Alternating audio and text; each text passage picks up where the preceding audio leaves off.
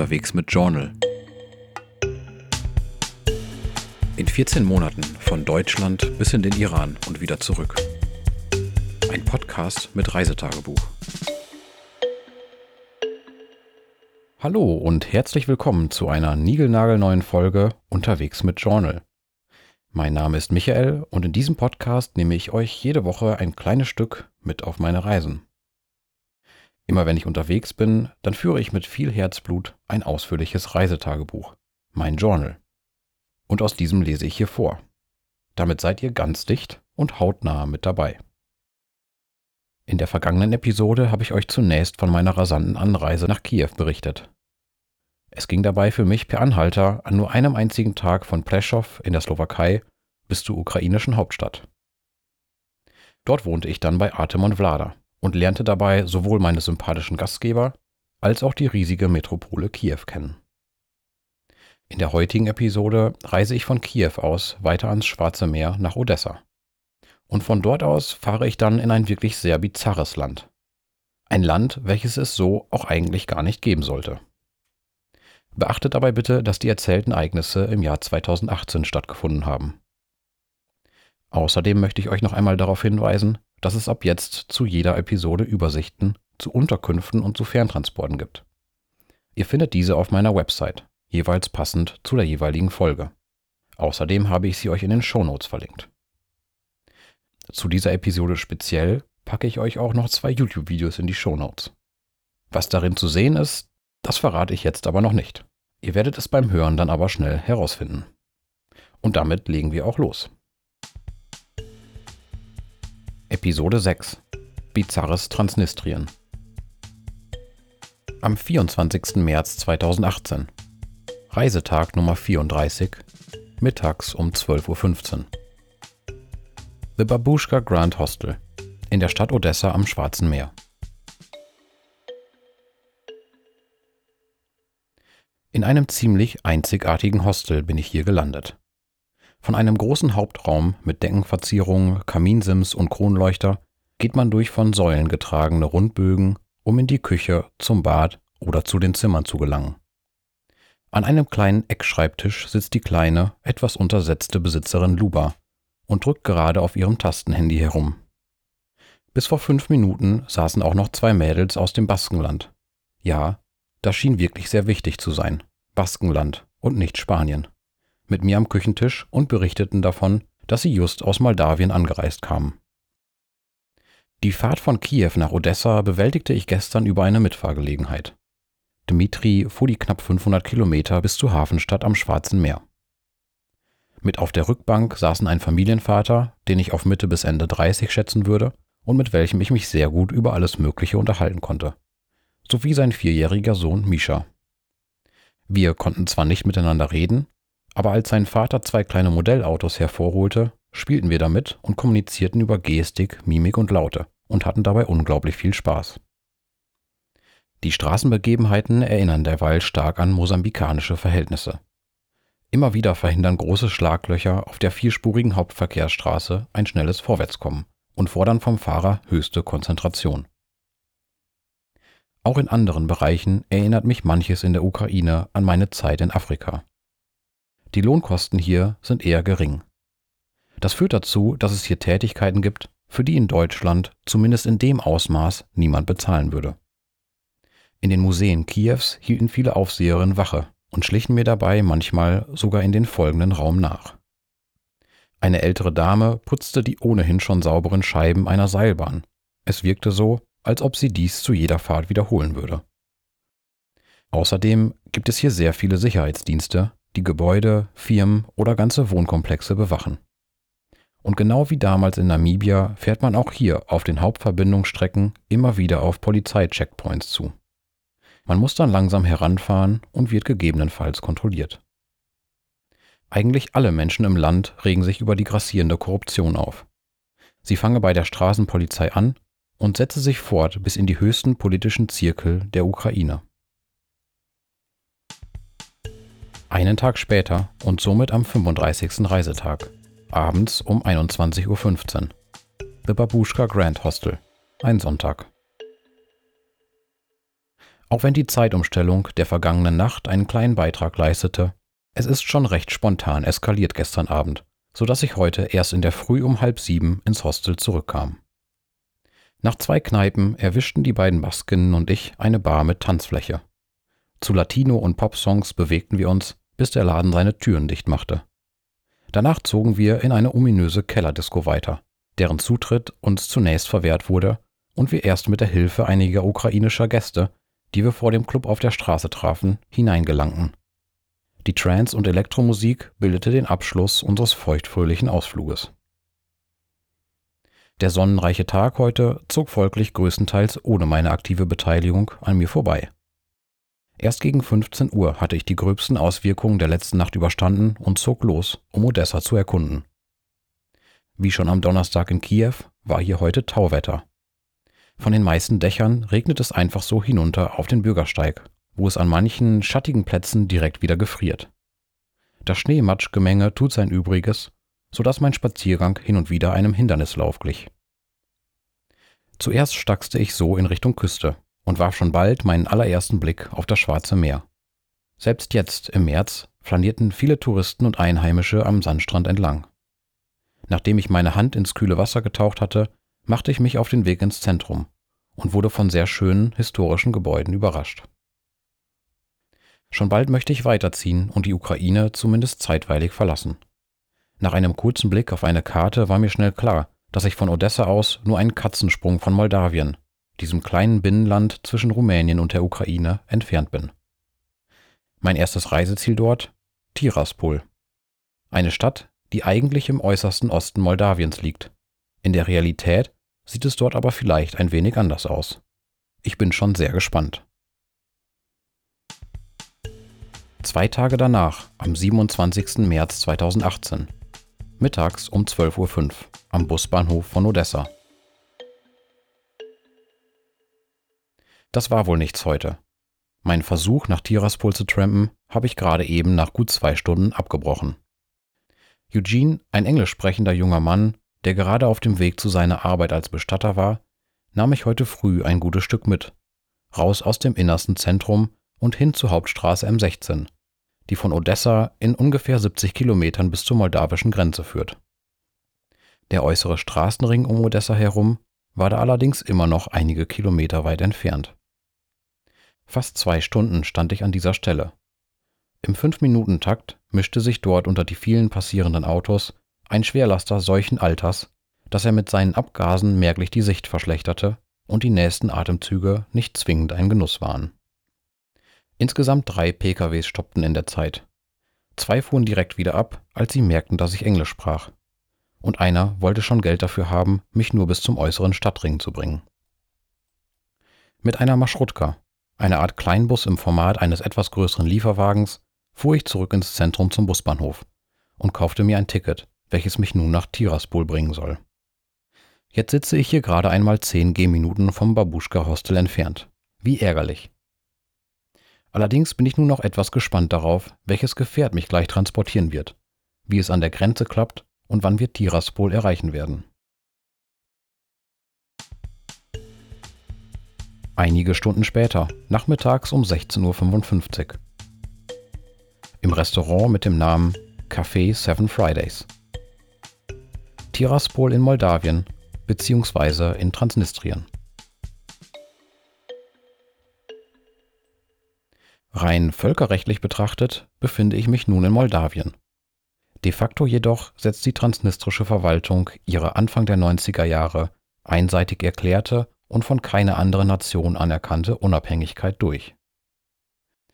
Anstatt eines moldawischen Einreisestempels erhielt ich so am ukrainisch-transnistrischen Grenzübergang eine kleine Papierquittung, die mir als Migrationskarte ein Bleiberecht bis zum 30.03. um 14.57 Uhr und 22 Sekunden in dem kleinen, langgezogenen Gebiet in Moldawiens Osten einräumt. Ich habe also auf die Sekunde genau drei Tage Zeit, bis ich Transnistrien wieder verlassen muss. Das von mir angepeilte Hostel habe ich mit der Hilfe einiger Transnistrier bereits gefunden. Der Eingang lag recht versteckt in einem Hinterhof. Der Besitzer war zwar nicht dort und die Tür blieb verschlossen, eine freundliche Passantin rief jedoch die angegebene Telefonnummer an, sodass ich schon alles absprechen konnte. Beim Geldabheben hatte ich anscheinend Glück, dass die Banken noch geöffnet hatten. Denn an Automaten konnte ich keine transnistrischen Rubel ziehen und musste mich am Schalter mit meinem Reisepass ausweisen. Der Vorgang ist dann wirklich skurril. Mein Konto wird dabei nicht in der Landeswährung, sondern in Euro belastet. Denn der transnistrische Rubel ist im internationalen Zahlungsverkehr nicht anerkannt. Wie viele Rubel ich für meinen Euro erhalte, das entscheidet sich allerdings auf der anderen Seite des Dniester-Flusses, also in Moldawien. Der Wert des Transnistrien-Rubels ist nämlich mit dem Umrechnungskurs 1 zu 1 an den moldawischen Leu gekoppelt. Auch das Erscheinungsbild der Währung ist in Teilen recht eigenartig.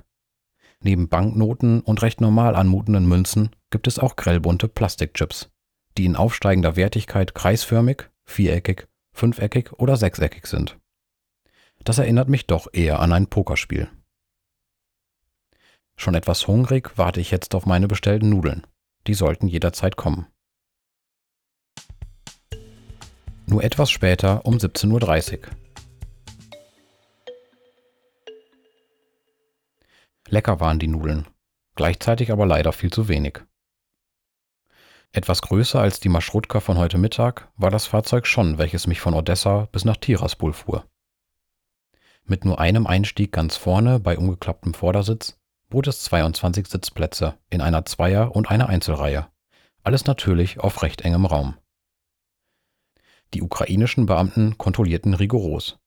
Vor einem besonders kräftigen Exemplar musste ich in abgetrenntem Raum den gesamten Inhalt meines Reiserucksacks zeigen.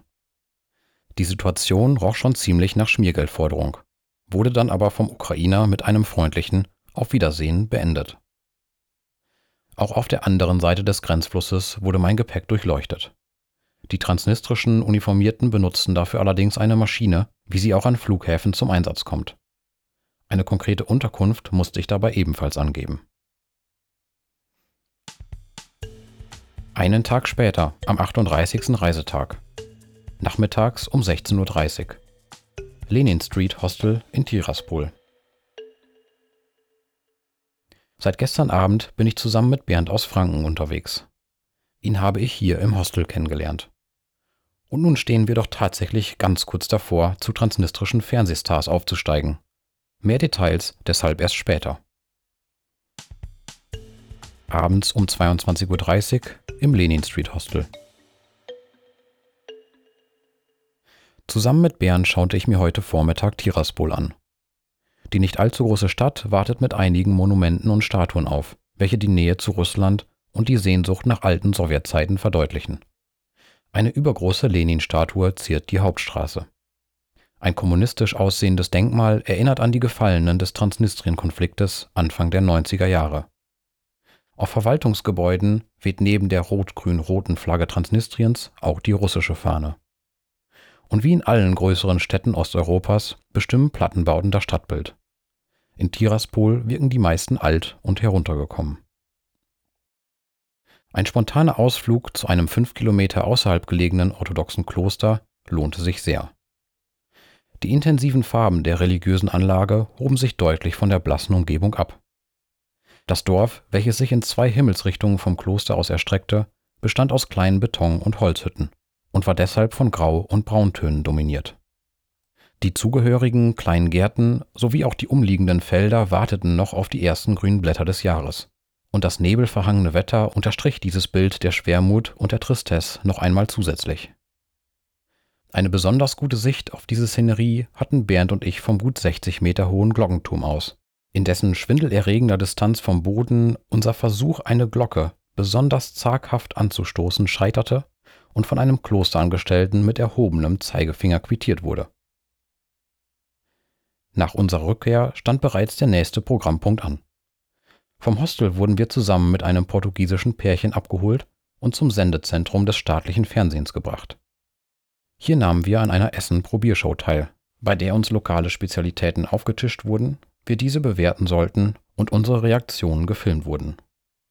Es gab rote Beete Zwiebelsalat, Karottenstreifen mit einer Weichkäse-Mayonnaise-Creme, Blutwurst, braunen Käse, der zwar etwas fad schmeckte, durch seine gummiartige Konsistenz jedoch sehr interessant war, Brot mit viel zu viel rot gefärbtem Meerrettich unreife und daher grüne Tomaten, die entsprechende Flüssigkeit vom Einlegen der Tomaten und Waldmeisterschorle. Das Filmmaterial soll zu kurzen Clips zusammengeschnitten werden. Ob wir uns nun für Ruhm und Ehre an das Propagandasystem des von Oligarchen geführten Regimes verdingt haben oder einfach nur Teil einer simplen Unterhaltungsshow sind, das kann ich gerade nicht einschätzen. Morgen möchte ich Transnistrien verlassen und nach Chisinau in die moldawische Hauptstadt weiterziehen. Am nächsten Tag, mittags um 11.20 Uhr, an einer Bushaltestelle in der Kleinstadt Vanica, Moldawien. Den Anfang meiner heutigen Reise bildete ein Bus, der ähnlich wie eine Straßenbahn über ein Stromnetz mit Energie versorgt wird und mich bis ins wenige Kilometer entfernte Bendea brachte.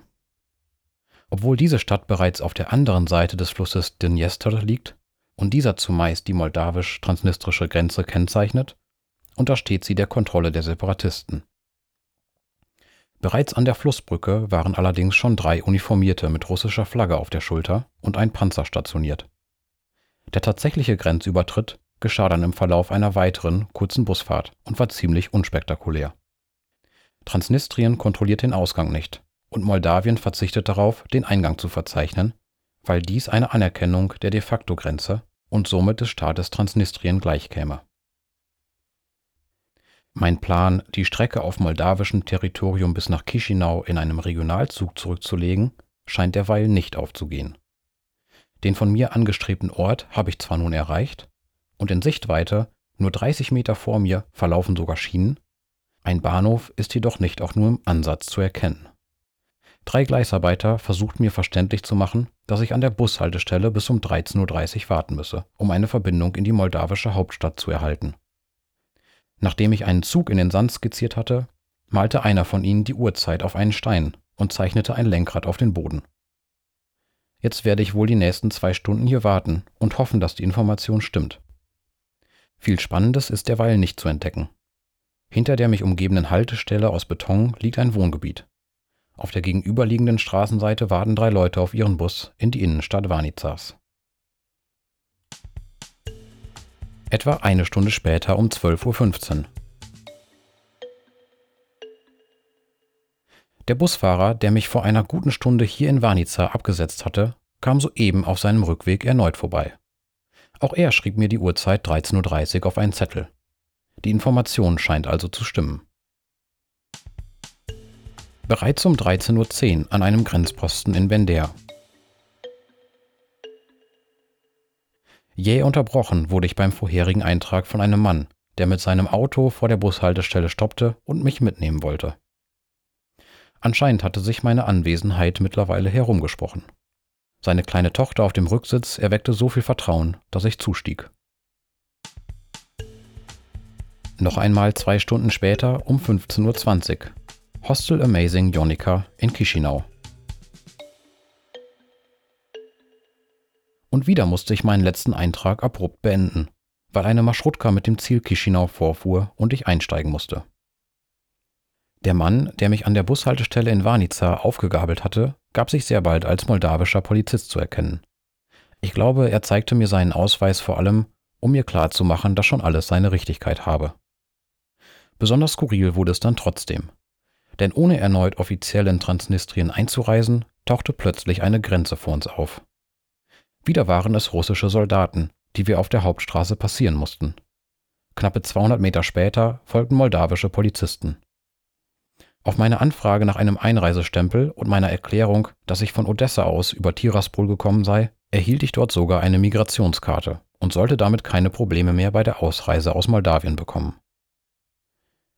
Hier in Moldawien scheint zumindest auf den ersten Blick der rumänische Einfluss gegenüber dem russischen zu überwiegen. Die meisten Schilder sind hier im Gegensatz zu denen aus Transnistrien mit lateinischen und nicht mit kyrillischen Buchstaben beschriftet. Auch die Währung heißt hier eben nicht Rubel wie noch in Tiraspol und Bender, sondern moldawischer Leu. Das war Episode 6 Bizarres Transnistrien.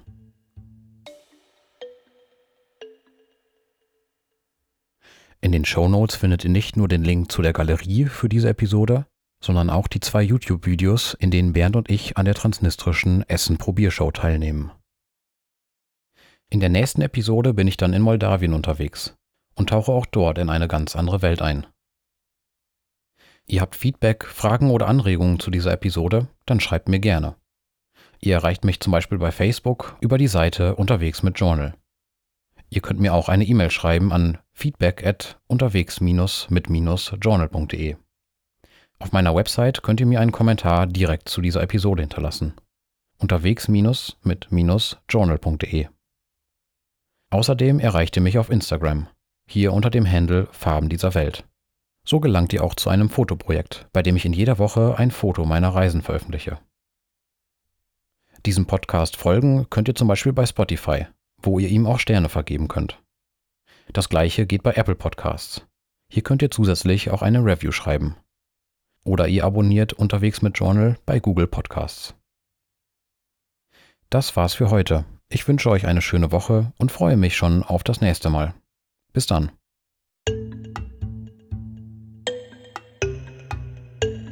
Unterwegs mit Journal. In 14 Monaten von Deutschland bis in den Iran und wieder zurück. Ein Podcast mit Reisetagebuch.